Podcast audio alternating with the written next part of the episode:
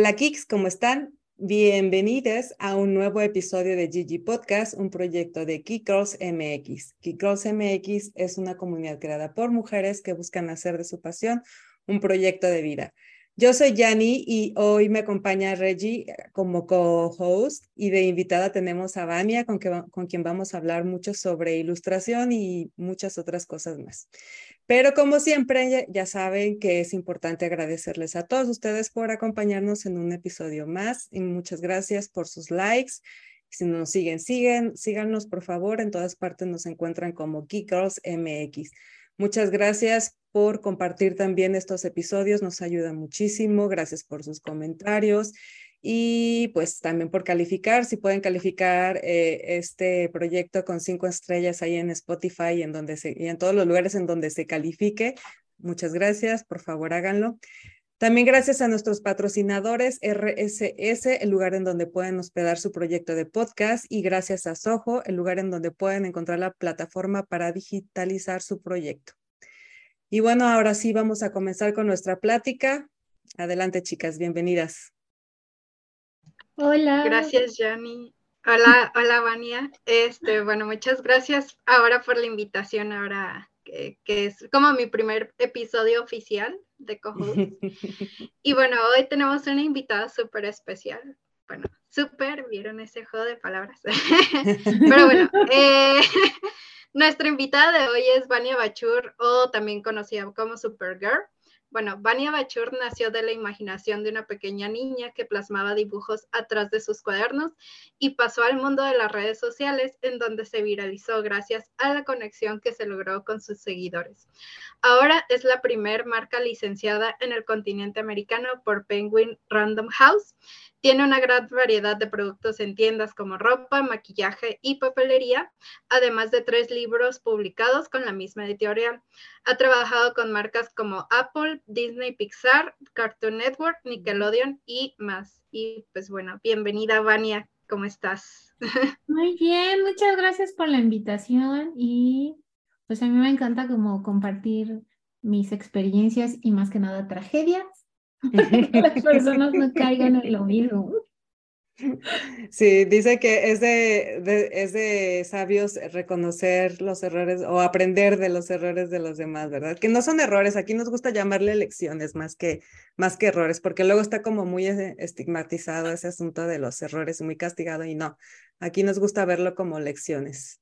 Muchas gracias, Vania, por acompañarnos en este episodio. De veras tenemos mucha curiosidad sobre tu trayectoria, mucha curiosidad de cómo iniciaste. Así es de que, pues empecemos con eso. ¿Cómo iniciaste con, con, este proyecto? ¿Cómo, ¿Cómo fue el principio mucho antes de que llegaras a donde estás ahorita?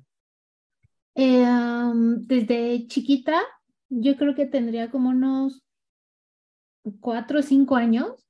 Eh, le robé una, una libreta de Hello Kitty a, mi prima, que venía de, Estados Unidos, porque vi que cada hoja tenía una Kitty diferente y las hojas eran rositas. Entonces mi cabeza explotó y, nunca en mi vida había visto algo tan bonito. Y no me lo robé por maldad, sino por, por no creerlo. O sea, ¿cómo podía existir algo tan bonito? Y eh, yo, siendo muy mala delincuente, fui y le dije a mi mamá de, mira lo que le robé a Kimberly.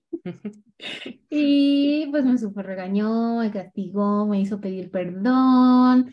Este, y regresé la libreta. Entonces, eh, yo empecé a hacer mis propias libretas. ¿Qué dijiste? Eh, Igual quiero una. Ajá, con unos blogs de facturas que había ahí en mi casa abandonados, empecé a hacer mis propias libretas y em, justo hace como unos dos meses, yo creo, mi mamá me mandó una foto y me dijo, mira lo que encontré, porque yo a todos les platicaba a veces blogs de libretas y no sé si decían como, ay, esta vieja se está volando o cómo se acuerda de eso, y mi mamá encontró hojas de esos blogs de libretas con muñecas diferentes en cada esquina, entonces me sentí así, yo, ay, mamá, guárdamela, la quiero enmarcar, ¿no? Y desde ese momento yo decía así de, cuando yo crezca, voy a hacer, mi, trabajo va a ser hacer así como libretas y como Hello Kitty, pero, pero yo, Vania. De tus propias creaciones. Ajá, y voy a hacer mis monos. Entonces, siempre lo tuve muy claro. O sea, yo nunca pensé tener una vida como, abogada o me, veía en una Como Big ¿no? Sí, no, o sea, simplemente yo me veía así, o sea, yo tal cual les digo que lo sentía así en el corazón y en el alma de que eso es de lo que yo iba a vivir y pues desde chiquita hasta la universidad me la pasé diciéndole a todos así de yo cuando crezca voy a vivir de mis monos. Eh, ¿Qué estudiaste? Estudié diseño gráfico porque no existía la ilustración como carrera en México. Y justo hace un par de semanas fui a dar una conferencia a mi universidad. ¿Qué cuál fue, por cierto? Eh, e, estudié en Unitec mm. y fui, me, me, me, invitaron y eh, tengo todavía algunos maestros que me dieron clases que están por ahí. Y sentí súper bonito porque le decía a, a, una de mis maestras de, ¿te acuerdas cuando estaba en el salón de clases y estaba dibujando en el pizarrón? Y me decían, ¿qué vas a hacer de tu vida? Y yo, yo voy a dibujar, yo voy a hacer monos, voy a tener mi marca. Y y, y, como que decía las cosas y, siento que muchas personas pensaban como de, ay, está loquita o, o, o se lo está imaginando o, o, quién sabe si lo haga. O, ¿Eso no te desalentaba? Así que de repente hubiera gente que te cuestionara sobre tus sueños, ¿no te, no te desalentaba? He tenido muchísimas de esas personas que, que yo les digo matasueños y al contrario, en lugar como de que yo dijera así de, ay, no, sí como que en el momento me pegaba y sentía feo, pero ocupaba esos malos comentarios como, mm. como alimento, o sea, como que decía, ay, pero un día vas a ver mi nombre en todos lados, un día vas a ver mis, mis monos, un día vas a ir a una tienda y vas a ver una libreta con mis dibujos. Y vas eh, a usar mi ropa, ¿no? Ah, también. Vas a usar mi ropa y yo me voy a reír en venganza, enfrente de una fogata así. Ah. con un caldero ahí. Con un caldero. Eh, sí, lo escuché muchas veces, muchas veces. O sea, toda mi vida me han dicho muchas cosas así. Y esas mismas personas, algunas de ellas que he vuelto a ver en la fecha, es así como de, uy, o sea, como que no saben ni qué decir, como que se quedan así como de, ah, y, yo así de, sí, ¿te acuerdas cuando me dijiste no sé qué y esto y lo otro? Eh, gracias, porque eso me impulsó a, como a luchar más por lo que yo quería. Eso está bien padre porque seguramente todos en nuestro proceso nos encontramos con ese tipo de personas. Digo, hay por todas partes, ¿no? Y en todo, y en cada una de las etapas. Pero está padre que siempre puedes elegir entre tomar eso como, como algo que te tumba tu sueño, tu proyecto, o como tomarlo que algo, como, como algo que al contrario te impulsa a echarle más ganas y a seguir adelante. Y al final, pues sí, o sea, terminas diciendo, pues gracias porque, porque tus palabras, lejos de desalentarme, me ayudaron como a, hacer más sólido mi, mi proyecto y, a, y, a, echarle más ganas y, hacerlo realidad al final de cuentas. Que obviamente también los, los, seguramente también te encontraste con personas que te apoyaban y que siempre creyeron en ti y que, y que vieron tu talento desde, desde el principio. Eh, sí, justo, o sea, para mí como el, la única persona que siempre estuvo ahí y que nos volábamos y decíamos, sí, cuando trabajemos juntos y estemos grandes y no sé qué, era mi hermano eh, menor, que ahora es mi socio en la marca. Y aún recordamos como muchas cosas con mucho cariño, así de, güey, ¿te acuerdas cuando no teníamos dinero para, para gasolina ni, ni para comprarnos unos tenis? O sea, recordamos como muchas cosas que tuvimos de una etapa como muy difícil económica en mi familia y sentimos súper bonito y como mucho orgullo decir, eh, así crecí, superé eso y logré como cumplir mis sueños y sigo trabajando en eso. Entonces, este, eh, él siempre me decía, no, es que tus monos y no sé qué, y yo sé que en ese entonces estaban bien feos y bien mal y todo, pero tenía muchísimo corazón y creo que cuando algo tiene como mucha historia detrás, como que tiene más significado, no sé cómo decirlo, y... y, Se proyecta. ajá, como que funciona porque funciona, no es algo vacío solo porque esté de moda o porque vi que le funcionó algo en más, eh, es como tiene una historia muy fuerte detrás y hay unos cimientos bien grandes que respaldan todo eso. ¿Y cuál sería ese primer proyecto con el que tú dijiste, bueno, sí, sí, o sea, sí, por aquí, por tenía razón, por aquí va?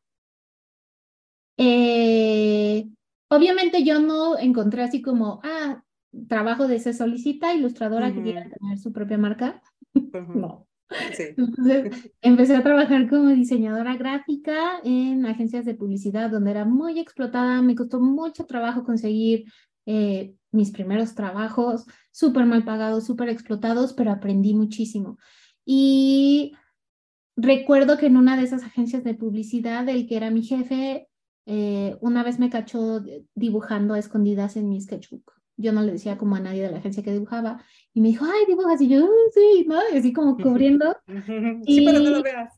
Ajá. Y, y, ya pasaron como unos días y después me habló a su oficina y me dijo, ven, te tengo un dulcecito. Y yo, un dulcecito. Suena raro. Entonces, suena, suena, cuéntaselo a quien más confianza le tengas. Entre eso y como cosas de drogas.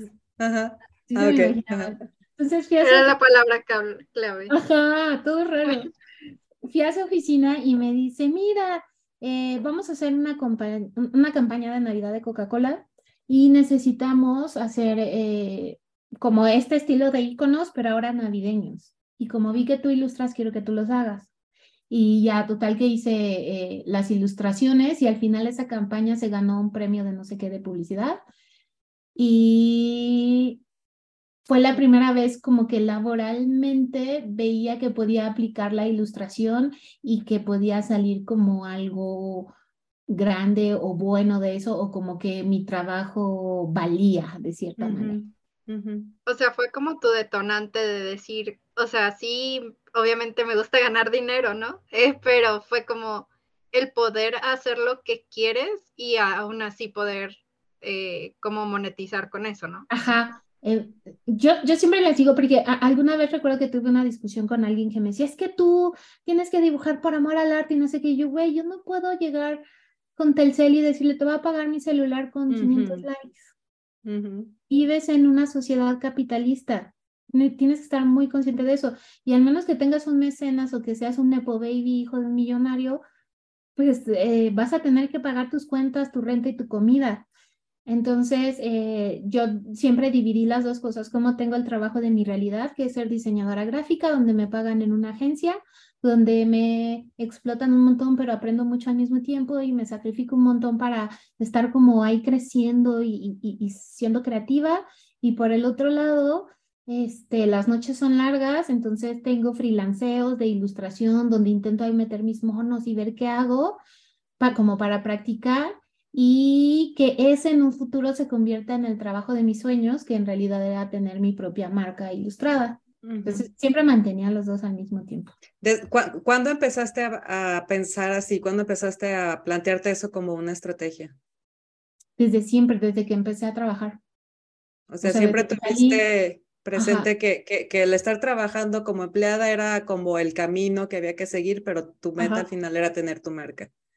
Es que eh, no era como que, ah, ese yo creo que es el camino del destino, sino que la situación económica en ese tiempo en mi casa estaba tan mal que yo tenía que ayudar. Eh, recuerdo que eh, cuando salí de la universidad estaba yo súper, súper triste porque yo quería estudiar más, yo quería hacer un posgrado, una maestría, un algo, pero yo no podía. Y, y, yo veía que otros amigos o compañeros de la universidad sí se quedaban al posgrado y cosas. Y yo entré así como en una depresión así súper cañona porque sentía que me habían arrebatado algo, o sea, yo no podía, no tanto, deja tú el tiempo, obviamente hay universidad pública, sino eh, justo ese tiempo porque yo tenía que trabajar, porque tenía que ayudar con dinero en mi casa. Entonces, eh, mientras yo trabajaba y hacía cosas ahí medio godines, este, de diseño, sí creativas, pero igual y un poco más de talacha porque estaba empezando y estaba aprendiendo.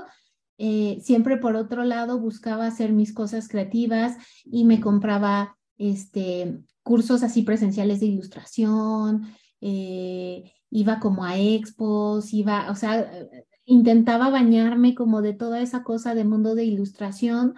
Eh, en ese tiempo no había plataformas como Doméstica, que pues, te compras tu curso. No, ni siquiera había YouTube, entonces yo aprendía solita, como de manera autodidacta, picándole a los programas, porque había cosas de ilustración que eh, no, no, me habían enseñado en la escuela, obviamente, porque yo era diseñadora, no ilustradora, entonces tenía que aprender yo solita. Y desde siempre, o sea, así empecé. yo tenía mi trabajo Godín, pero llegaba a mi casa a picarle a la computadora y a ver qué mono hacía cómo, porque yo tenía la idea de lo que tenía que hacer, aunque no sabía cómo hacerlo, pero siento que de una manera muy genuina y muy como libre, como que solita me fui guiando, de verdad. No creo que haya sido suerte, sino que fue una friega. Perseverancia. Friega diario, ajá, y ser muy cerca, ser muy cerca, de verdad. Sí. Yo creo que esa es una de las claves para conseguir este, nuestros objetivos, ¿no? La perseverancia, seguir y seguir y seguir hasta que lo, hasta que lo consigues. Es la única manera, es, es un sí o sí. Y entonces te empezaste a involucrar en el mundo de la ilustración, empezaste a, a rodearte de gente que se dedicara a eso o, o cómo le hiciste para, para empezar a entrar a, a ese mundito. Mm, sí empecé como a ir así, como te digo, como congresos, como cosas, me compraba talleres, pero también veía que, por ejemplo, el mundo de la ilustración, al menos en la Ciudad de México, era muy cerrado. Era los que trabajaban como para marcas, era un grupito de que todos se habían conocido en la escuela y se ayudaban entre ellos, y no podías entrar. O sea, sí te, te vendían su taller y, ah, venías esto, y hasta ahí quedaba. Pero hasta ahí quedaba. Y también. Como las plásticas, ¿no? Así de no te fue. Ándale. Acá nosotros. Ajá, así había la retina. Y yo pues llegaba así muy, muy de África. Como que me veían así como esta vieja rara que. Este. Y siempre me ha gustado aprender las cosas buenas y malas de lo que veo. Entonces yo veía que era un grupito muy cerrado y veía que entre ellos, de verdad, era como, como si fueran un siempre que, que, que uno se besaba el trasero de otro. Entonces daban vueltas y entre ellos se alababan, pero solo entre ellos y no pasaban de ahí. Y no veían la ilustración como, como el negocio que yo tenía en mi cabeza. O sea, yo sentía que, que necesitaba más, que no quería solo vivir en ese mundo de, ay, sí, vamos a dibujar todos el mismo tema, no sé qué. Y luego, ¿Y cómo lo vendo? ¿O cómo hago? ¿Cómo logro vivir de eso? Porque yo no quiero volver a estar en una situación económica en la que no me puedo comprar ni unos tenis. Entonces, em, empecé a trabajar afortunadamente. Eh, después de, de, agencia, eh, me fui a trabajar a, startups. Entonces, ahí ya veía como más ese mundo empresarial, como más de emprendedores. Y aunque no tuvieran que ver por completo ellos, si de mi negocio es ilustración, no, pero yo trabajaba con ellos como diseñadora gráfica, entonces veía cómo se movían en ese mundo de negocios, veían cómo les invertían, veía los errores que hacían de que, ah, sí, me invirtieron este, no sé cuántos millones de pesos en mi empresa y me voy a hacer mis tarjetas que dicen que soy CEO y me voy a, a contratar la, este, un gran equipo y la gran oficina en la Condesa y al año se habían gastado todo el dinero y quebraban. Entonces, por eso yo pensaba así como de, híjole, creo que necesito mantener este trabajo como estable, que me sigue metiendo pues dinero para pagar mis deudas y subsistir. No era rica, claramente. Y por el otro lado, sigo cuidando mi bebé, que es, es mi marca, que está súper chiquita. Entonces, eh, si yo quiero vender algún día libretas, plumas, cosas, lo que quiera, necesito tener un público. Porque ¿Quién, quién va a comprar un mercado. Ajá, sí, necesito tener gente que, que, le guste mi marca y conecte con ellos. Y pues no tenía dinero, no tenía nada, pero las redes sociales eran gratis. Y empecé a subir contenido, eh, que, que, fue como también como algo por un, accidente, fue como algo de error, y se empezaron a hacer virales. Eh, y, y, y, dije, bueno, voy a seguir practicando haciendo posteos diario porque este, soy muy mala con mis vectores, con mis técnicas de ilustración y así puedo ir mejorando. Y empezó a crecer y a crecer y a crecer esa gente y veía que había muchas personas que se sentían identificadas con las mismas tonterías que yo sentía y que yo expresaba y que se sentían con crisis de edad y que se gastaban la quincena y andaban comiendo maruchans con atún. Presente. Ajá, sí, o que tenían crisis de no encontrar el amor de su vida. Entonces, eh, eso me ayudó mucho a conectar con las personas. Y, pero al mismo tiempo, en, en lo que yo les seguía ahí picando y haciendo cosas en redes sociales, que en ese tiempo ni siquiera estaba como de moda hacer ese tipo de ilustraciones como memes o cosas. Eh, por el otro lado, seguía comprándome cursos y matándome hasta el final de la agencia y este, siendo diseñadora. Entonces, ¿Y te inspirabas, te, inspirabas en, en, tus propias anécdotas, en lo que te contaban? ¿En qué te inspirabas para hacer tus, porque dices que posteabas diario, entonces pues necesitabas mucho de dónde inspirarte?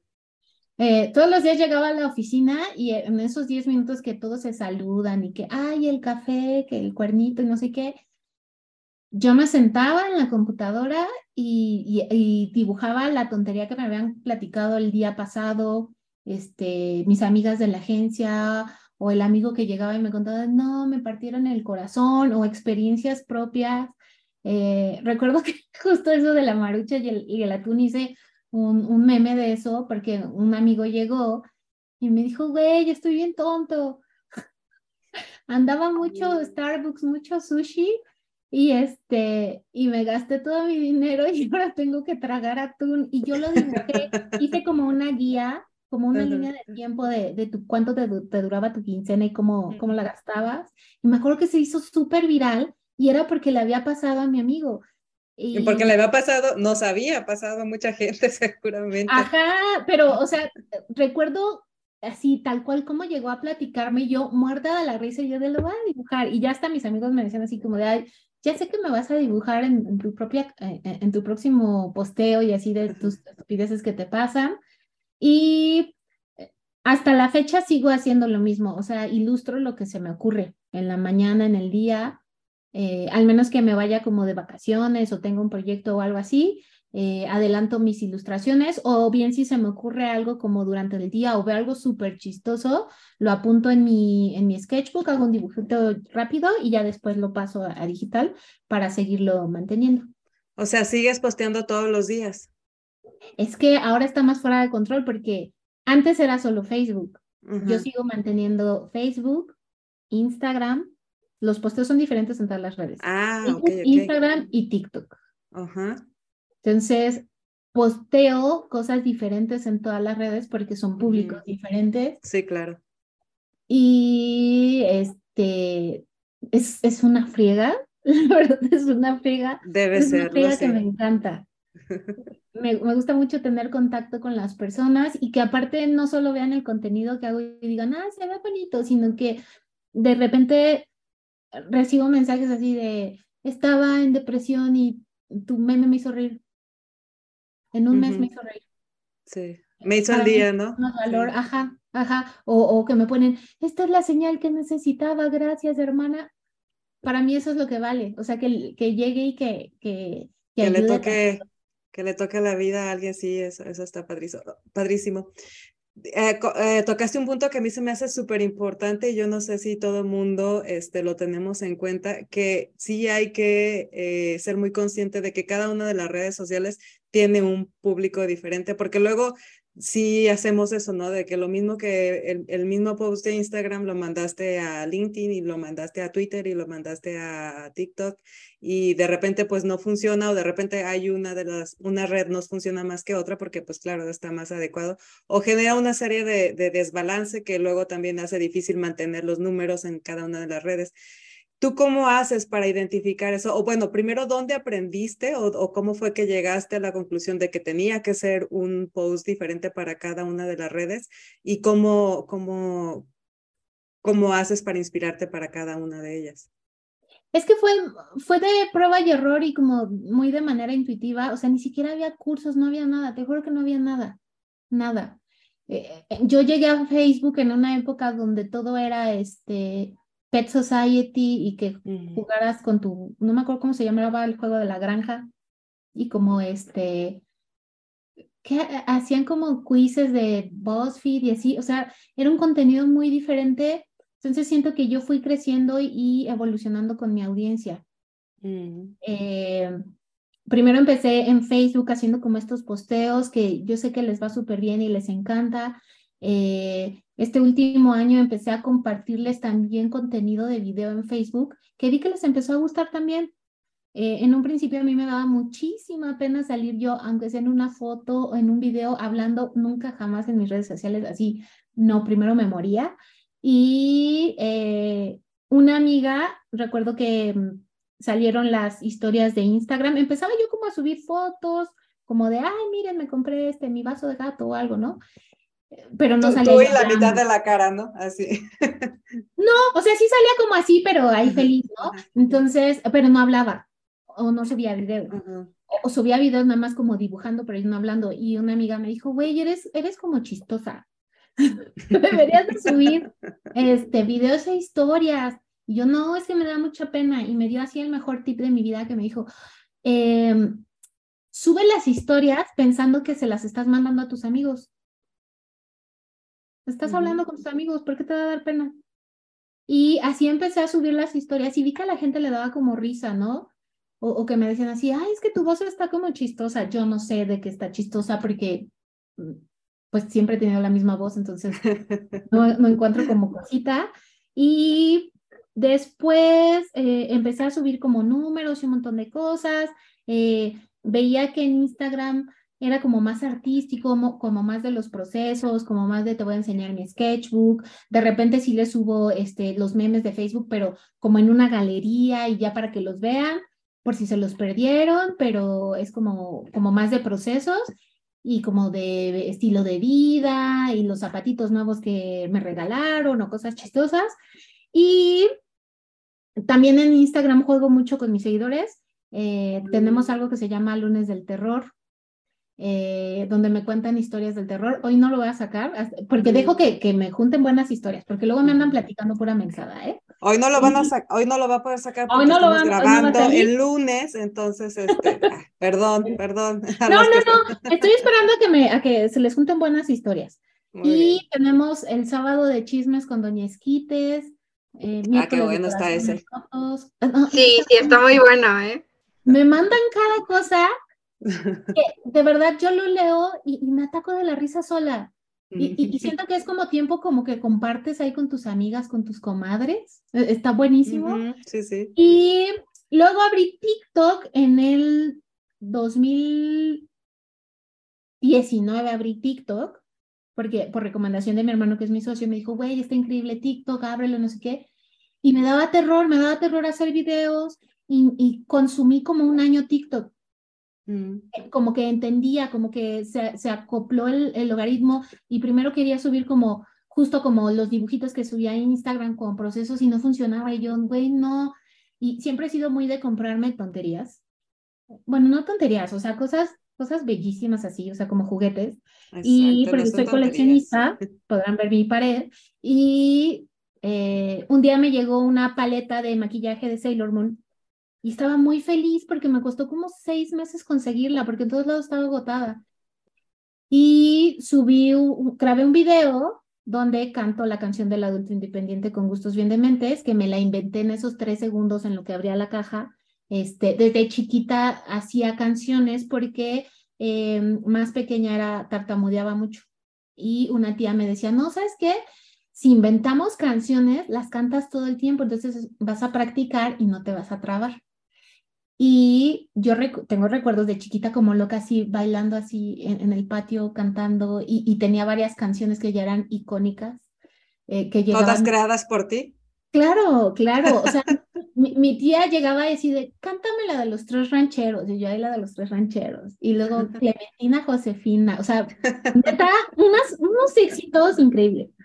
Y se me quedó esa costumbre de siempre inventar canciones este, a mis hermanos, a cada uno le hablo con voz diferente, a mis gatos, les invento nombres, vidas, cancioncitas. Entonces, yo nunca había enseñado ese modo de, de mi existencia en redes sociales. Me daba pena porque iban a decir, esta pinche loca inventando canciones de, de gatos. Y se me salió, lo inventé ahí en, en, en esa paleta y como un mes después un amigo me, me, escribe y me dice, oye, ¿ya viste lo que pasó con el adulto independiente? Y yo, ¿qué es eso? Y me dijo, tu video. Y yo, y me enseñó, de hecho súper viral. Y yo, ay, y yo como, y, vi que lo usaba muchísima gente que le daba pena antes como enseñar como que se compraba Barbies o cosas y, y como que lo agarraron de ahí y, y después entendí que era algo súper bonito porque era como sanar a nuestros niños internos y comprarles las cosas que cuando estábamos chiquitos no podíamos o que no o, que tuvimos y destruimos por tontos o que siempre quisimos y lo terminé registrando como marca, ya es parte ahora de mi universo, de mi marca. Y vi que a la gente le gustaban esas tonterías que yo ya hacía en TikTok y, y, pues se generó como ese contenido diferente donde salgo yo este, haciéndoles reviews de cosas locas que me compro de cosas chiquitas que me mandan. Las marcas me empezaron a hacer caso y me mandaban este no sé, me acaban de mandar un mini karaoke. Tengo un montón de muñequitos y de cajitas de unboxings que tengo que hacer. Y pues vi que a la gente le empezó a gustar, que se sentían identificados. Y, y me gusta mucho compartir como esas cosas, pues que eh, yo, yo, siempre les digo que lo que ven en redes sociales es lo que hay. o sea, tal cual si me ven en persona, eh, me van a ver haciendo voces, inventando, haciendo cancioncitas o poniéndome bien nerviosa o comprándome tonterías o dibujando o que de repente todo me da pena. Y mm, me gusta compartir eso con las personas porque es real, porque así soy. Y, y, vi que después de tantos años de ser como un poquito rechazada en la escuela o, o que las niñas me decían, eres muy infantil o cosas así, vi que hay un montón de gente igual de rara que yo afuera y que está bien y es normal. Sí, sí, creo que es parte de lo que hemos aprendido todos, ¿no? Que, que eh, no necesitas llenar un, una lista de checklist para, para ser parte de un grupo, o sea, puedes ser tú misma, o sea, ya los estereotipos creo que quedaron hace mucho atrás, son, son cosa de, del pasado, cosa de marcas justamente, cosa de, de pues sí, de, de, marcas, porque antes así se hacía, porque antes así era la publicidad, porque antes así se construían las marcas muy formales y muy este, estructuradas y sin salirse de la rayita y todas esas cosas. Creo que lo que hizo que eh, empezara a existir marcas como la tuya es que justamente es eso, son como más personales, más, más reales y por supuesto que las personas nos identificamos pues con la realidad, ¿no? Con, porque nadie puede ser tan formal y tan estructurado y tan, tan perfecto como luego nos venden, nos vendían, porque incluso las marcas ya están emulando también esta parte tan más, más humana. Pero oye, regresémonos a tu historia. Después de, estar en startups, ¿qué hiciste? después de ahí, ¿cómo, seguí, ¿cómo siguió tu carrera? Eh, um, seguí trabajando en startup, o sea, todo el tiempo que trabajaba en oficina, freelanceaba en las noches, como cosas de ilustración y así empecé a hacer cosas como para algunas editoriales, pero, o sea, no con mis personajes, sino que me decían, dibuja un este, mamut con un cavernícola, ya, y me tenías dibujando el cavernícola, y seguía alimentando las redes sociales, y eh, después, justo por lo que te digo, esta onda que traen los emprendedores de que todos piensan que pueden ser Mark Zuckerberg, eh, la startup donde trabajaba se acabó, se fue a la ruina me quedé sin trabajo y dije, ay Dios mío, ¿qué voy a hacer? ¿No? Y me quedé ahí como pensando así de, hoy ahora. Y luego entré a, trabajar a Nickelodeon. Mm, ¿Cómo, ¿Cómo entraste a trabajar a Nickelodeon? Digo, porque no es cualquier cosa.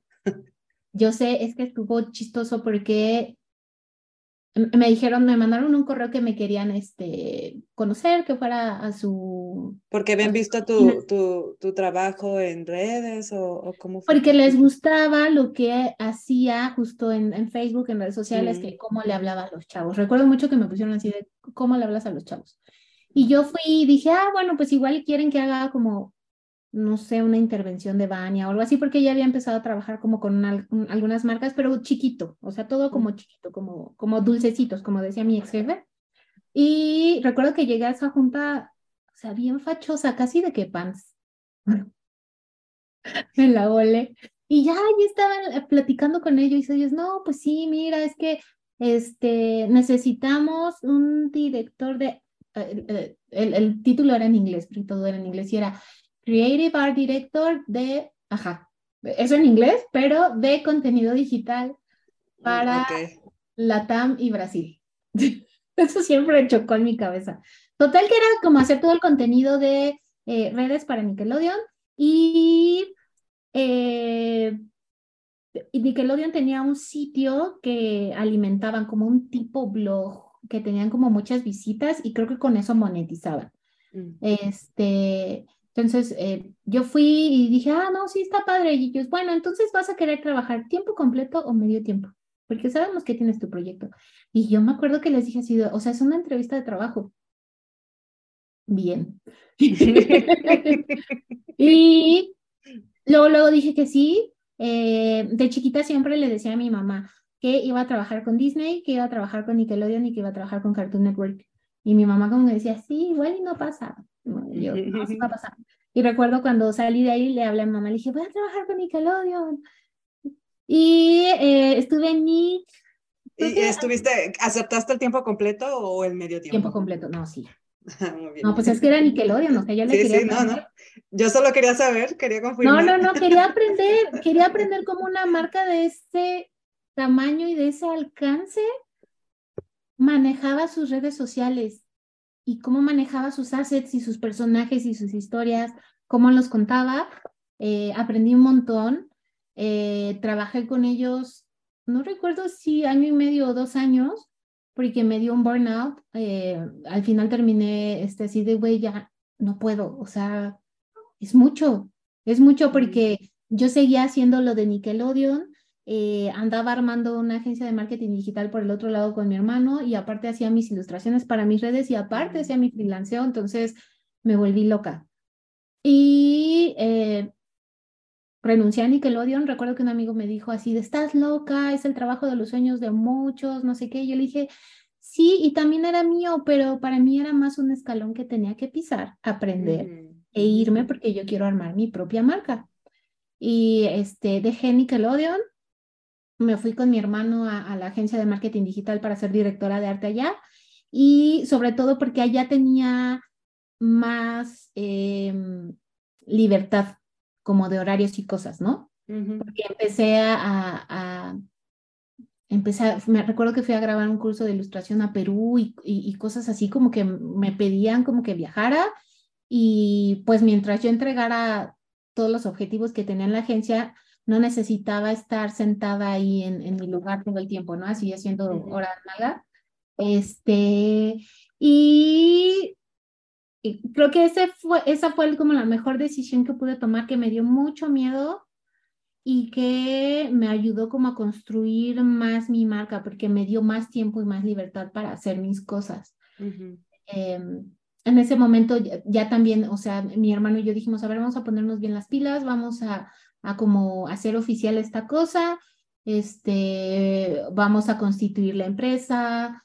Eh, algo que yo hice muy, muy inteligentemente antes de, de irme con mi hermano y antes de Nickelodeon fue que yo quería registrar ante el INPI y el Indautor mis, mi marca y mis personajes, pero pues obviamente no tenía un peso partido por la mitad, porque era o comes o, registras tu marca, sí. Y me presentaron a unos chavos que eran abogados que después se hicieron mis amigos, que se dedicaban a eso. Y entonces yo llegaba con eso y yo, uy, no, el logo de tu despacho está, pero asqueroso, y sí estaba bien asqueroso, pero horrible, horrible. Era como un ojo, era lo único que me acuerdo. Le dije, güey, yo te hago tu branding, te hago tu página web, te hago esto y te lo intercambio por registros. O sea, trabajo por trabajo. Y así, ajá, así pude registrar mi marca, este, mis personajes. y ya después registré mis cosas con mi hermano y empezamos como a meterle como más en serio a esta cosa de como de la marca, de verlo más como negocio y no solo como eh, el meme que se hace viral. Y empezamos a trabajar más con marcas que me buscaban por el contenido que hacía y porque el crecimiento y todo lo que se viralizaba obviamente era orgánico. Y entonces ahí te empezaron a buscar ya marcas más grandes y entonces empezaste a tener mayor proyección. Ajá. Eh, yo nunca he buscado una marca para trabajar con ellos. Eh, eso se me hizo súper curioso porque yo decía, es que si alguien, alguien va a ver mi trabajo, alguien lo va a ver en redes sociales, a, alguien le va a gustar. Y recuerdo que eh, ay, me habían invitado como a un congreso de diseño en, en Los Cabos, porque empecé a dar como conferencias. Todavía no tenía la marca bien armada y recuerdo que recibo un correo, no, era un mensaje, era un mensaje por Instagram y me decían, oye, somos de Apple, es que nos gusta mucho cómo trabajas con tu iPad. Y yo así como de Apple. Y sentí así que neta se me bajaba la presión porque... Sí, no, bueno, yo estoy sintiendo ahorita que me estás contando. Cuando yo estaba en la universidad, no tenía computadora para trabajar en la escuela porque pues mi familia estaba muy mal, entonces tenía que trabajar en la computadora de unas amigas, pero luego me veían ya como la pestada porque pues estaba usando su compu. Y, o luego me tenía que pasar horas y horas en las compus de la escuela y salía bien tarde. Eh, alguna vez fui a un cibercafé y estaba trabajando ahí y recuerdo que un, un, un taxi chocó en la esquina y se metió y me quedó así enfrente, o sea, de que quedó a 30 centímetros de, de morir. tú estabas, no inventes. Ajá, y cuando salí y, tuve mi primer trabajo, saqué mi primer computadora Mac, como a 69 meses sin intereses, yo creo.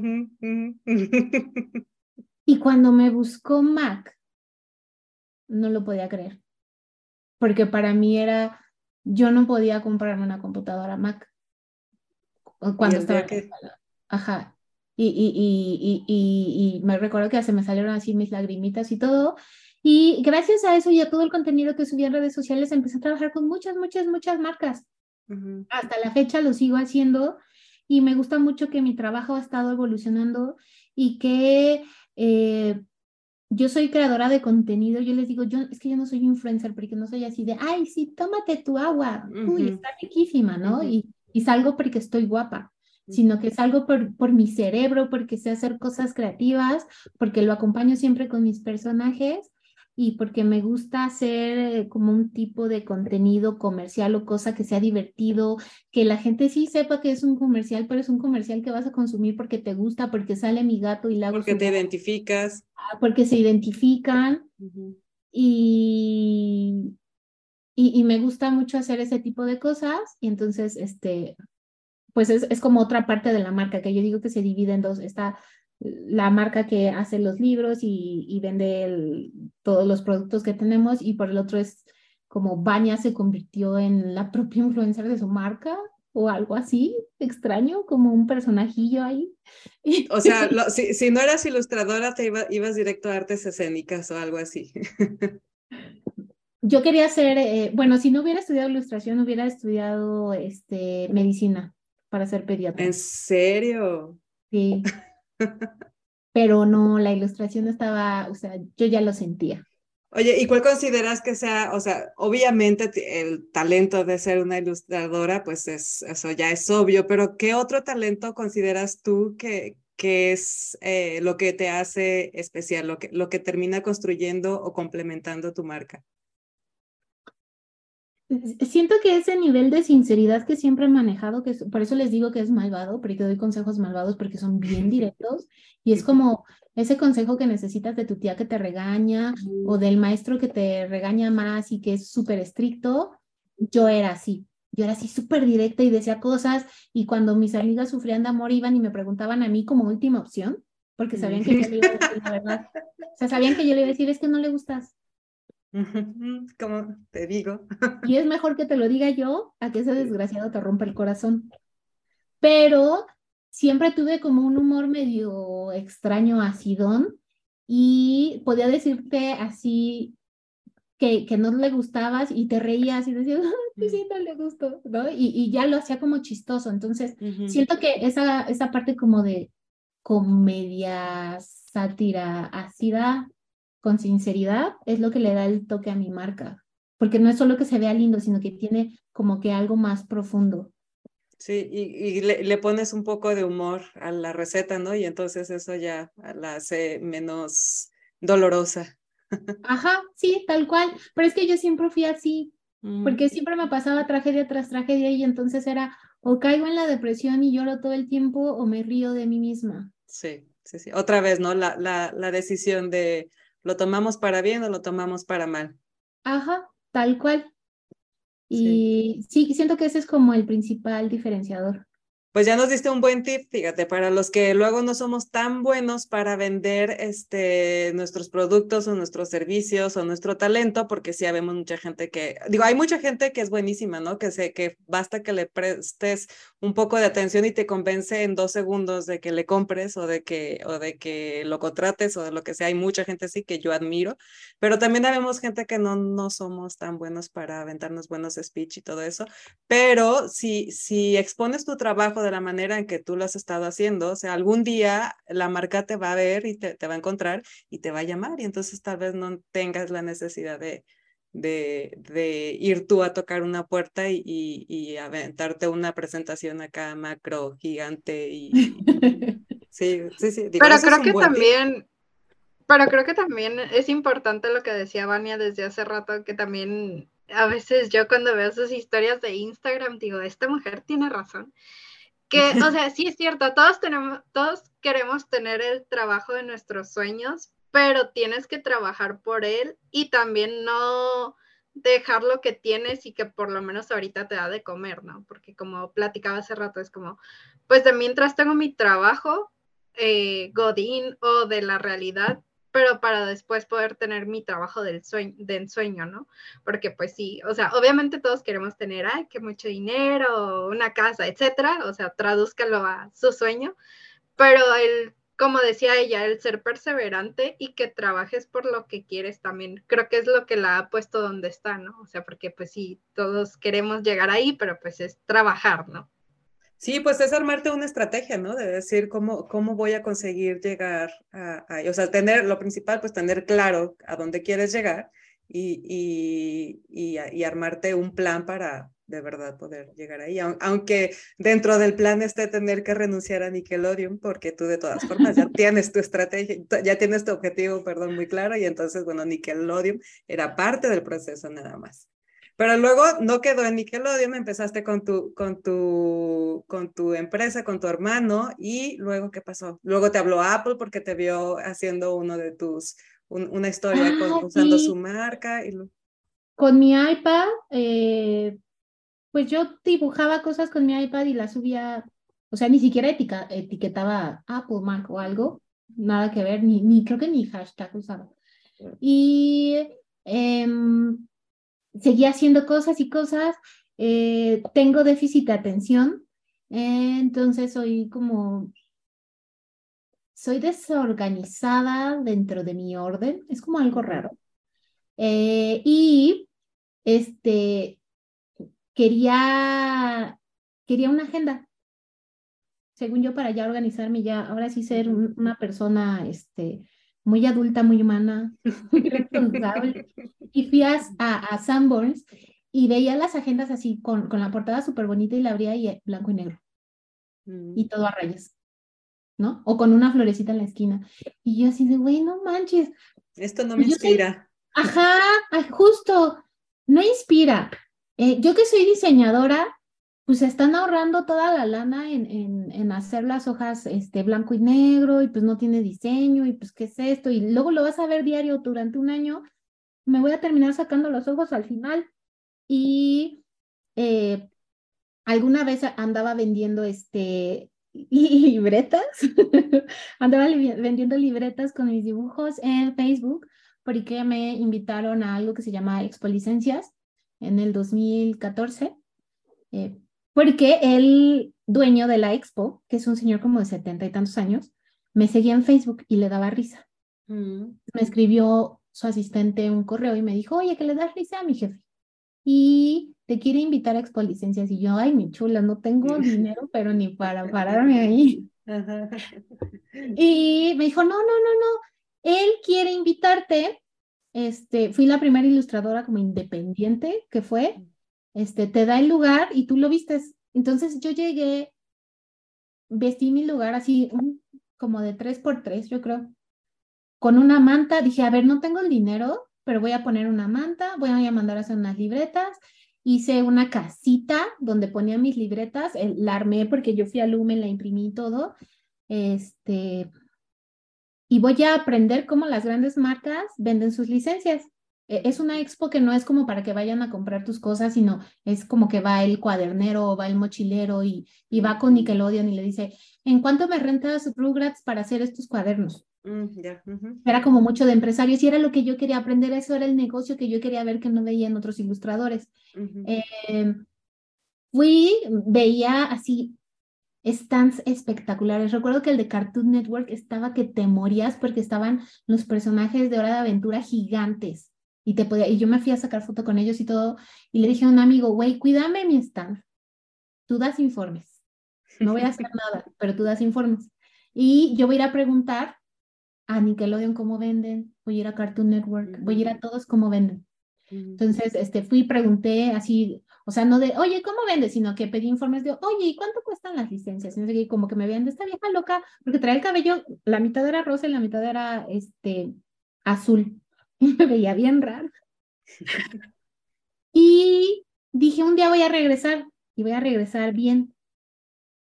No, yo sé que no vendí nada, pero vi que mi marca llamó la atención. Ah, voy a regresar a la expo. Voy a regresar a la expo. Un día voy a regresar. El próximo año no creo, pero voy a regresar. Entonces, eso me trae ya como más presente a lo de mi agenda, porque cuando hice esas libretas, las vendí, porque me quedé como con 100 libretas y dije, no, pues ya, libretas para dibujar de aquí a que me muera, pero mis amigos, yo subí fotos y me las compraron en mi Facebook mandé a hacer más libretas y dije, ay, de seguro alguien me las compra en el fanpage. Tenía como 50 mil seguidores y me las compraron todas. Y así estuve vendiendo y vendiendo libretas hasta que me volví loca, porque pues todas las mandaba yo y... Y ay, no, ya no, libretas, ya no puedo, o sea, ya no O sea, te volviste loca porque tenías que hacer todo el proceso tú de logística, de envío, de todo. ajá, ok. Ajá, me quería morir, me quería morir. Y hice mi agenda entonces hice como el diseño de mi agenda, la hice yo de manera artesanal, manual. Te la enseñé a mi hermano y le dije, mira mi agenda que me hice, ya voy a ser bien organizada. Y me dice, Vania, está bien padre. ¿Te acuerdas cuando vendiste muchas libretas? Y yo, sí, sí, hago. Y si mandamos a hacer agendas y las vendemos, de seguro alguien te va a comprar. Y yo así de, no manches, sí. Y él, sí, vamos a juntar nuestros ahorros a huevo y las mandamos a hacer. Y en ese entonces mi hermano había conocido un chavo que se hizo nuestro amigo, que él nos dijo, güey, mi, ah, porque era súper fresa, este, toda mi, mi familia, este, ha tenido imprentas y no sé qué, yo les hago su agenda, este, sí, amigo, sí, a huevo, toma nuestro dinero, haz la agenda. y no hicimos un contrato y que nos estafa. Mm. Oh, my God. Y yo ya había anunciado que iba a hacer la agenda. Y este. Y no tenías agendas. No tenía agendas. Y ¿Qué lo estuvimos buscando, neta, de que rogándole, viendo qué pedo. Yo lloré en la madrugada con mi hermano en la sala, así de, güey, ¿qué vamos a hacer? Yo ya las anuncié. Este. Eh, él me entregó algunas agendas que se deshacían. Se deshacían. O sea, la abrías y como que tronaba como y era porque las habían pegado en caliente o algo así, no sé, alguien me explicó. Él fue y estafó a las personas para que hicieran la agenda. Este, afortunadamente mi agenda en el lomo tenía mis redes sociales y me escribió el hijo del señor que sí tenía la imprenta y que las estaba haciendo. Y me dijo, este güey nos estafó. Entonces yo me quedé así de, no manches, y él me dijo, tenemos tus agendas. Entonces, como pudimos, prestado de aquí, de allá, mini préstamos de, güey, yo te presto mil pesos, yo te presto 500, pudimos comprar esas agendas. Este, o sea, las pagaste dos veces. Dos veces. Ok. Em, como pudimos, las sacamos, las saqué, primero hicimos mil agendas, las puse en línea y a los cinco minutos se habían acabado. Wow. Recuerdo que eh, le marqué a mi hermana así súper nerviosa de, güey, ya se acabaron las agendas, ya no hay agendas. Y él me, me gritó, o sea, lo recuerdo perfecto, así como dijo de, sube que hay más, pendeja, sube que hay más. Y yo, no hay más. Ahorita veo cómo las hacemos. Sí, oferta y demanda, oferta y demanda. Ajá, y ay, me acuerdo que me temblaban las manos. Y este, vendimos cinco mil agendas. Eh, otra vez, entre mi güero y yo las mandamos los dos solitos. Les decía a todos que era como mi CrossFit, porque hasta bajé de peso. Me dolió la espalda, eh, me tuvieron que entablillar esta mano porque les dije, ¿por qué no se las firmo? Lo peor de la vida. Te pusiste a firmar cinco mil agendas. Sí, y aparte las tuve que mandar como en dos semanas. La primera semana mandé y después las otras. Eh, no sé si ustedes sabían, pero si sacas mucho diurex, eh, se te levantan las uñas. Entonces, no, nunca he llegado a hacer Hacía chistes con las seguidoras y les decía, Oye, ¿puedes enviar tu, esa historia de terror a los lunes? no, es que, neta, e, e, es que era de terror. O sea, yo les decía, si les llega la agenda con sangre, ya es pacto satánico. güey, este, fue así una locura. Em, tuvimos que pagar como esas personas como que fueron estafadas. Obviamente, pues este güey escapó. Eh, pero ¿sabes qué aprendí de eso? A siempre hacer contratos. Entonces aprendí de mi... A las malas, pero aprendiste, sí. Ajá. Eh, y aprendí que mis niñas, que mis seguidoras igual que yo querían una agenda bonita, que querían una agenda que tuviera un montón de colores adentro. Eh, hice esa agenda y en el dos, esa la hice en el 2018, creo, 19, no me acuerdo. Bueno, en total que hice la agenda. Entonces, nos quedó poquito dinero después de la agenda, o sea, de haber pagado todo el desmadre. Dos eh, veces. Dos veces, imagínate, dos veces. Y dijimos, no, pues e-, ese dinero le pertenece a Vania Bachur, la marca, no a ti ni a, ni, a mi hermano, a la marca. Ella tiene su ahorradito ahí, que era bien poquito, la verdad. Y me escriben de nuevo de expolicencias y me dicen así como de, oye, ¿qué crees? Este, mi jefe sigue creyendo en ti. No quita el dedo del renglón. Sigue, pensando que eres chistosa y lo sigues Le da risa todavía. Dice que tu marca va a crecer un montón y te quiere volver a invitar a expolicencias. Y yo, güey, sigo sin tener dinero. Tengo un montón de seguidores, pero no tengo dinero. Y este me dijo, no, no, no, no, no. Él te da el lugar, nada más tú vístelo, pero vístelo bonito. Y hablé con mi hermano y le dije, tenemos tantito dinero de lo de las agendas. Y la huevo, vamos a hacer este, un stand. Eh, rentamos un stand, lo fuimos a, este, lo pagamos, así, recuerdo que lo pagamos como en partes. Eh, fui, eh, dije, yo no voy a tener el stand gigante como el de Nickelodeon y eso, pero tengo mucho cerebro y lo voy a hacer bien bonito y toda la gente lo va a ver y está chiquito, pero va a estar bien precioso. Y en la madrugada cuando fuimos a ver cómo montaban el stand, les juro que no sé cómo, o sea, en verdad en mi cabeza no cabe cómo, pero lo habían montado de cabeza. Ajá. ¿Cómo así? La chava que iba conmigo de la agencia se desmayó del estrés. Se desmayó ahí, así, se cayó, ¡pum! Y yo así de, no mames. Y yo de, güey, tienen que cambiarlo. Mañana a las nueve de la mañana, esto no sé qué. Entonces, en lo que ellos cambiaban y montaban y desmontaban, eh, me pedían más dinero que porque había unos paneles que no habíamos pagado, que con ilustraciones que los tenían que ir a imprimir. Yo tenía la otra chava ahí desmayada que se la llevaron los paramédicos. Mm.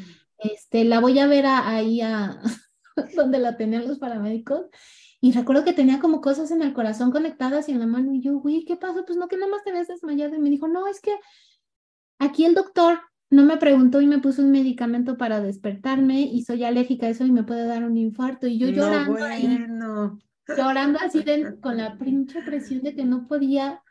Y ya dije, siempre tenía como esa, e, e, ese mantra de todo pasa porque va a pasar algo mejor este, no te solucionó esto, no te hizo caso ese güey y algo así porque va a llegar alguien mejor. Entonces yo no va a pasar algo mejor, va a pasar algo súper cañón este fin de semana porque todas estas tragedias no son de gratis. Y... Mindfulness. Eh, tal cual, pues, no sé, pero yo me lo inventé eh, al, al, otro día el, señor este tenía como una salita donde daban conferencias de marcas y así, y pasaban los de Barbie y cosas así. Me invitó a mí de, ve y da tu plática de cómo creció tu marca y cómo te he invitado aquí. Se llenó, se volvieron locos. te digo que solo van a empresarios y esa vez yo anuncié en redes sociales de, ay, voy a estar en Expo Licencias, ¿no? Pero no era como para que fueran, era como de, güey, voy a estar ahí. Ujú, Y Estás llegaron un montón de chavas que me seguían en redes sociales y me querían comprar las cosas que yo tenía en mi stand, pero no puedes vender nada ahí. Mm, ujú. Y yo así como de, güey, pero así, eh, o sea, enfermo la onda. Y recuerdo que eh, el, el señor estaba como enfrente de mi, de mi stand y me, me hace así como señales y yo, ¿qué? Me dijo, véndeles, véndeles todo, te doy permiso. Y les vendí todo el stand y me lo vaciaron. Y eh, hay agencias que se dedican a representar marcas eh, de licencias y como entre cuatro o cinco agencias estuvieron peleando por mí para firmarme y yo iba como a juntas y así y me emocionaba mucho, pero ya cuando iba a la junta veía que solo querían como usarme, Ujú. Como de a ver cómo le sacamos dinero a esta chamaca o, o, o- o vemos más lucramos con su, con su Ajá, marca. hay que pegue, pero y y le quito más dinero del que es y al fin está medio mocosa o se ve. Entonces como que nada me latía y eh, justo en ese inter me buscó Penguin Random House. Eh, fui a, a- a la editorial y yo dije, Dios mío, es que no tengo un libro que presentarles. Otro escalón. Ajá, otro escalón y yo, "Ay, ¿qué hago?". Y eh, les dije, les voy a presentar mi marca como se lo presento a otras marcas, ¿no? O sea, de así es mi mundo y estos son mis personajes y esto es lo que posteo. Y recuerdo que en esa misma junta me dijeron, sí, queremos el libro. Y yo, ay, muy bien, les voy a ilustrar un libro de quién o qué. Y ellos, no, queremos un libro tuyo. O sea, que tú lo escribas. Y yo, sí, es que yo no escribo. Y ellos así de, lo que haces en redes sociales es escribir diario, ahora bájalo un libro. Ujú. Y yo así como de, ay, la angustia, pero muy feliz porque al fin eh, me estaban buscando para hacer licencias y ya había firmado mi primer libro y estaba súper emocionada. Y esa semana, que también era mi cumpleaños, era todo perfecto, hasta que salieron raros unos análisis del doctor y descubrieron que tenía un tumor gigante en el estómago. Mm. Y puse todo en pausa porque dije, ¿para qué hago mi libro? ¿Para qué lo escribo? Si igual y cuando lo publican yo ya no estoy.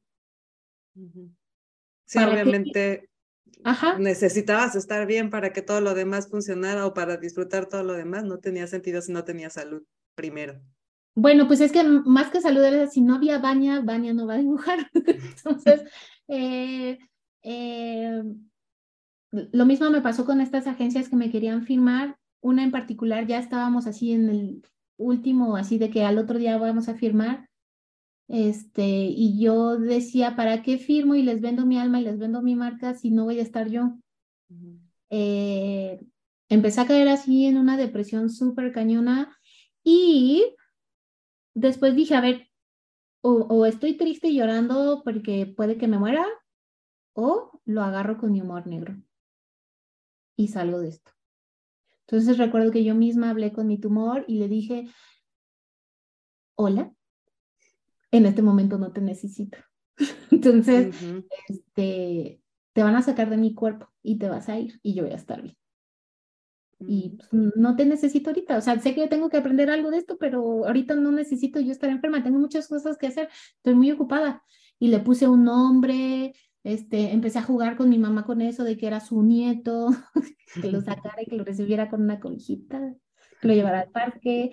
Este, y en el momento en el que me operaron, todavía me tuve que esperar como unas dos semanas en lo que me daban resultados este, de si tenía cáncer o no. Y en cuanto fui a, a, a- ver a, a mi doctor y me dijo que no tenía cáncer, que solo era un tumor que estaba ahí encapsulado como ruleta rusa de la mala suerte, me había tocado a mí, pero yo estaba perfecta. En ese momento agarré mi laptop y terminé mi primer libro en una semana. Y un La que no antes- sabía hacer libros. la que no sabía hacer libros. Yo siempre les digo, me tomó una semana armarlo, pero 30 años escribirlo. Sí, Y sí, porque cuentas ahí. Ajá. 30 años y un tumor.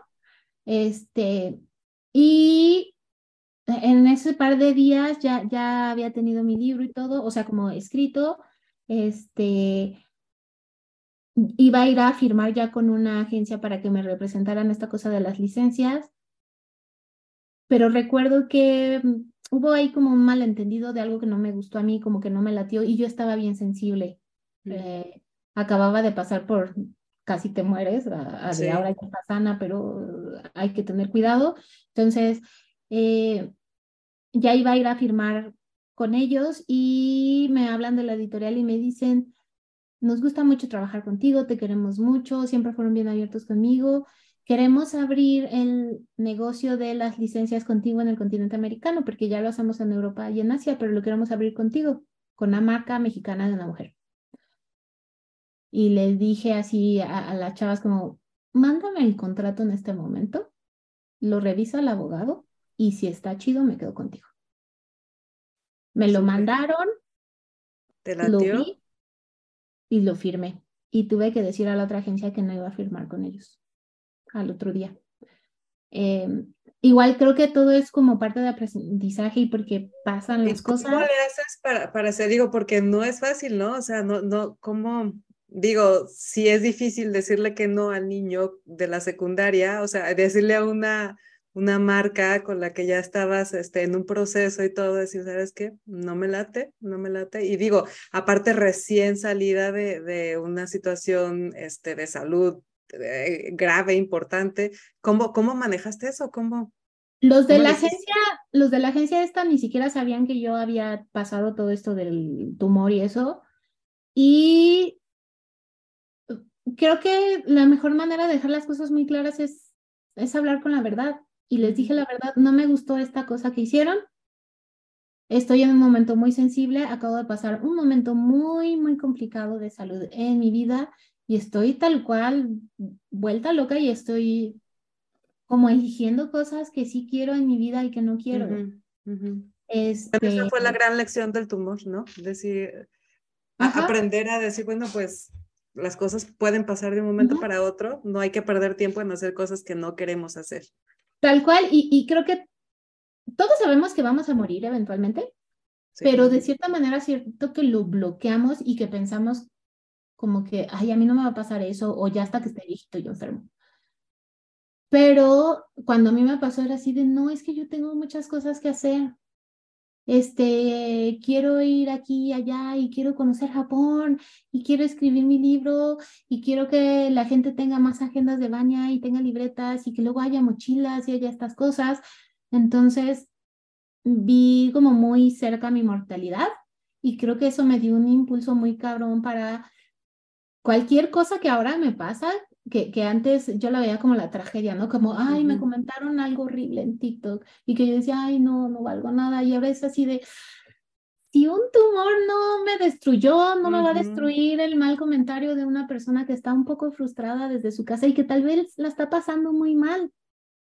Y por eso tiene tiempo para escribir eso en redes y, y, que le sirvió, y que mi post le sirvió para proyectarse, para desahogarse y que dice más de ella que de mí, entonces. Ajá, tal cual. Y yo no puedo controlar lo que otras personas piensen de mí o de mi trabajo, ni, ni puedo gustarles a todos y está bien.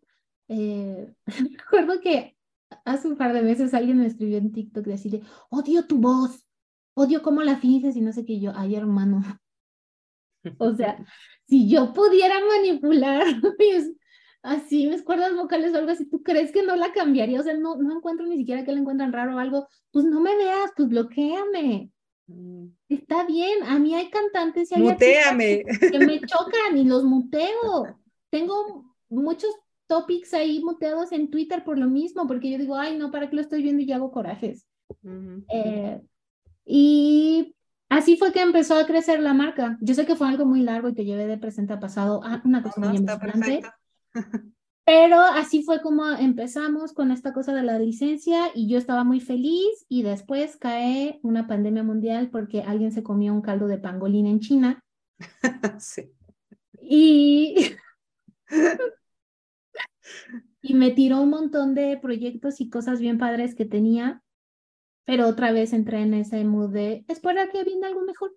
No funcionó con esto, es porque ahí viene algo mejor. Eh, y afortunadamente me di cuenta que lo que yo había construido en digital, sobre todo en, esta cosa pandémica, funcionaba muchísimo porque la gente estaba encerrada. Y eh, nos dimos cuenta que las marcas que no existían en medios digitales no sobrevivían. Y yo estaba muy fuerte ahí. De alguna u otra manera me, me sirvió y empezamos a, a, crear un montón de proyectos, de cerrar un montón de cosas. Eh, lo sigo haciendo y e, es algo que me encanta, pero también quiero que sepan que no tengo una vida perfecta, que no soy feliz 24/7, que sufro de ansiedad, que tomo terapia, que voy con el psiquiatra, que también hay días que me despierto y digo, no voy a hacer nada porque no he hecho nada de mi vida y me siento mal y y me siento terrible, pero es porque soy humana. Yo también pienso que hay días en los que Elon Musk se ha de sentir mal. Yo digo que... Sí. Cualquier, cualquiera que respire, supongo, ¿no? Que, que pasa por estos momentos. Porque, pues sí, o sea, lo que platicábamos antes de empezar a grabar, ¿no? O sea, la vida no puede ser así de plana, de que nací feliz y amaneció y un día amaneció y ya me convertí en la persona más feliz del mundo y así por el resto de la vida, pues no, porque incluso hasta sería un poco aburrido y un poco tedioso y monótono y no te y no aprenderías porque justamente de, de estos baches es de los que aprendes y creces, ¿no? Y es que los errores y los malos momentos te hacen apreciar los buenos, porque si no, no habría como eh, así como un contraste. Pues es, es este rollo del yin y el yang, ¿no? O sea, si no existe la luz, no, no puede existir la sombra. ¿Con qué, ¿Con qué la comparas? ¿Con qué dices esto es luz y esto es sombra? Entonces, siento que es como mucha cosa de balance. Aún así, eh, pues yo tengo que seguir trabajando. Eh, por ejemplo, en la, en la mañana estaba así de, güey, no estoy inspirada y tengo que hacer un montón de cosas. Y yo solita me terapia y dije, a ver, o sea, este, la inspiración no importa, lo que importa es que seas constante y que tengas que hacer tus cosas y, trabajar y no le puedo escribir a tal marca y decirle, ay, no estoy inspirada, me van a mandar por un tubo. Eh, y pues eh, aquí sigo, intento sacar lo mejor de cada día, este, ser positiva, a veces también ando gruñona, ando grumpy o de repente que me dé migraña, que siento que me quiero morir, pero al final todo lo vale. O sea, cuando veo mi agenda o veo una niña con una sudadera mía o que me dice que le ayudó tal libro o algo así, híjole, eso me llena por completo y es así como siento que me va a explotar el corazón y se me va a salir del pecho. Sí, sí, justo esos momentos son los que, los que hacen que valga la pena la, el esfuerzo. Y eso te iba a preguntar porque me queda claro de que, de que tu marca, de que dibujar y de que lo que haces pues te deja muchas cosas, pero así a nivel personal, más allá de, de lo económico y de lo, ¿qué, ¿qué, te deja a ti? ¿Qué, ¿Qué significa para ti el ver tu sueño hecho realidad? El, eh, ¿qué, le, ¿Qué le podrías decir a la niña de cinco años que un día se llevó la, la, la libreta de su prima? Eh, justo todo lo que hago, y es algo que tengo muy presente, lo hago por esa niña. Que era la rara, que era la que se vestía extraño, que no estaba a la moda, que era súper infantil, que le costaba tener amigas, este, que tuvo que crear su propio mundo para salvarse a sí misma, este, que creó a esa eh, superheroína, que se salva a sí misma y que no le tiene miedo a nada cuando esa niña chiquita le tenía miedo a todo hasta ir a la tiendita, este, y, y, y todo es, todo es para ella, y porque sé que afuera hay muchas niñas, mujeres, hombres y lo que sea, que también están pasando momentos difíciles. Y que eh, para mí es importante que sepan que no tienen por qué pasarlos completamente solos y que también hay muchas personas que estamos pasando exactamente lo mismo o que ya los pasamos y que yo le puedo decir, hey, no te vayas por ahí porque te vas a caer en ese hoyo, yo ya me caí ahí, te va a doler, te cuento esta historia para que tú te lo saltes. Eh, eh, para mí eso es lo que tiene como muchísimo más significado y, este, y, y, cumplirle sobre todo los sueños a, a, la bañita chiquita. Y yo tal cual no cambiaría absolutamente nada de lo que me ha pasado y de todas las tragedias y todo lo que he vivido, porque todo eso me llevó a estar donde estoy ahorita y lograr como vivir el sueño de, de dibujar y hacer mis cosas. Sé que me faltan muchísimas cosas, afortunadamente es así porque quiero seguir trabajando y ser productiva y hacer un montón de cositas. Y yo solo le daría un abrazo a esa bañita. Creo que no le diría nada. Nada más le daría un abrazo y un besito y así como, como para darle seguridad y calorcito. Pero, este, pues sigo trabajando aquí por ella y todo es por ella. Por eso le ando comprando juguetes para que vea que sí los puedo conseguir. Pues yo creo que todos nos seguimos, todos nos compramos juguetes, ¿no? Digo, yo me compro juguetes y ya tampoco estoy muy lejos de ser una niña, pero sí, yo creo que es algo que todos hacemos de todas formas, ¿no? Sí, eso me encanta y...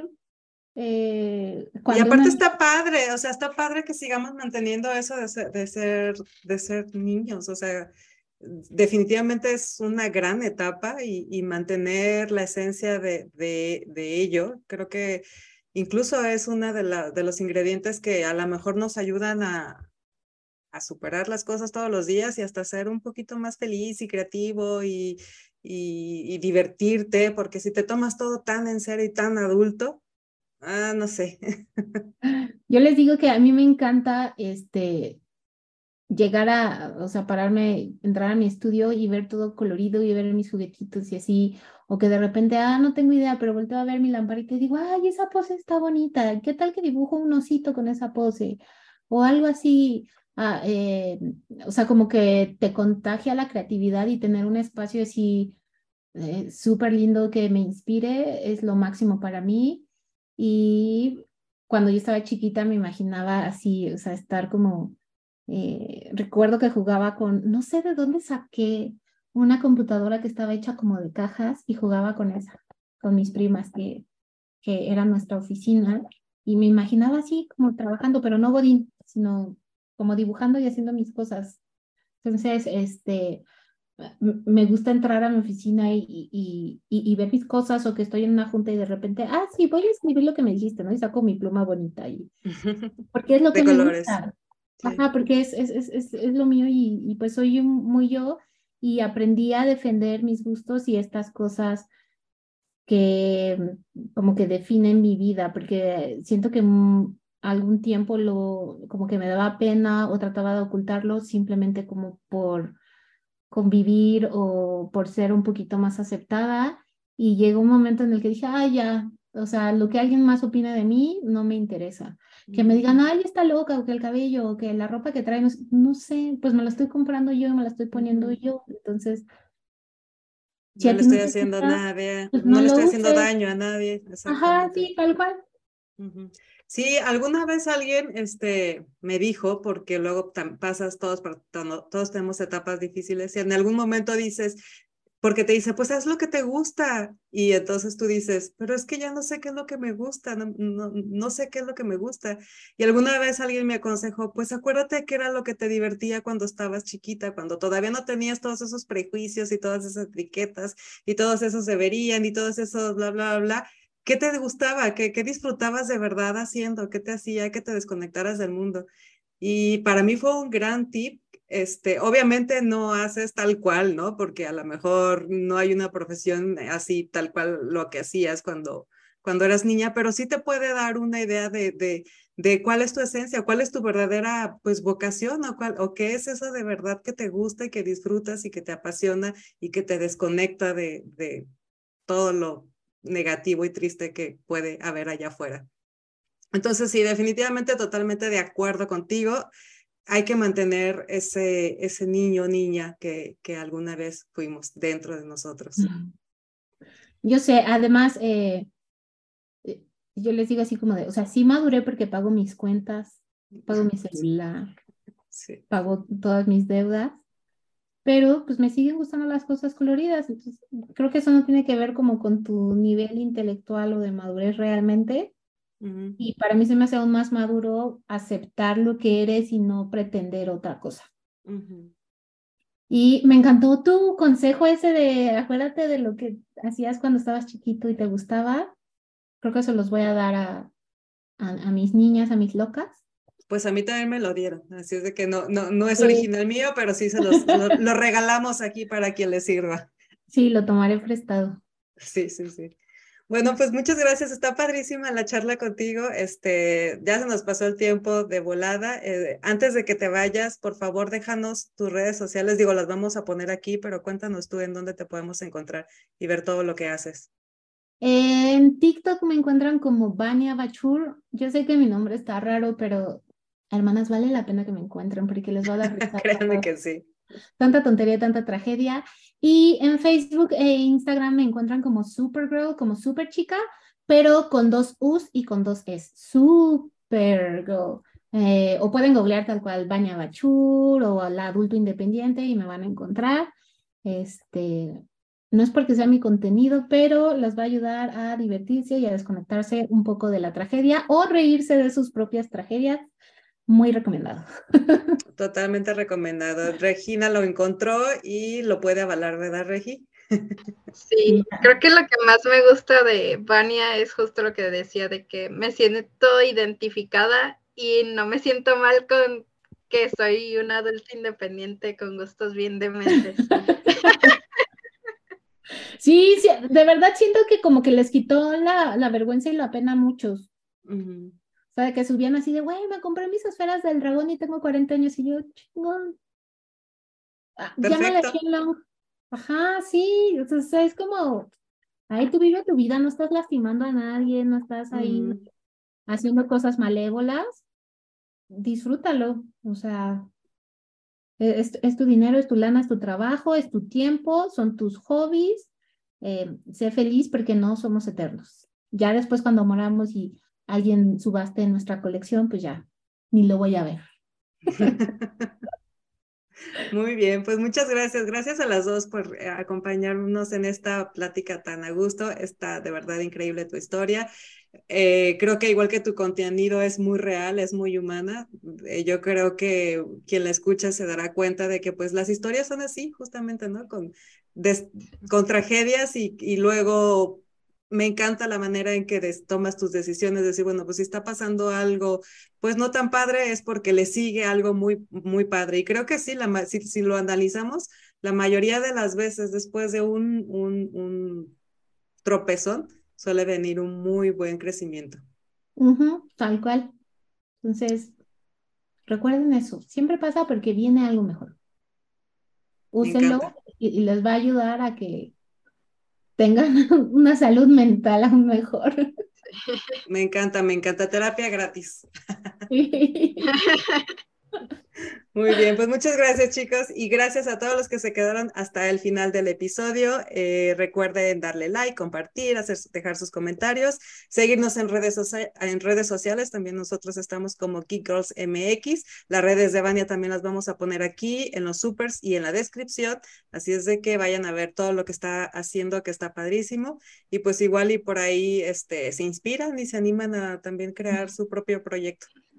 Muchas gracias a todos. Nos vemos en el siguiente episodio. Bye bye. Bye. Gracias. Bye.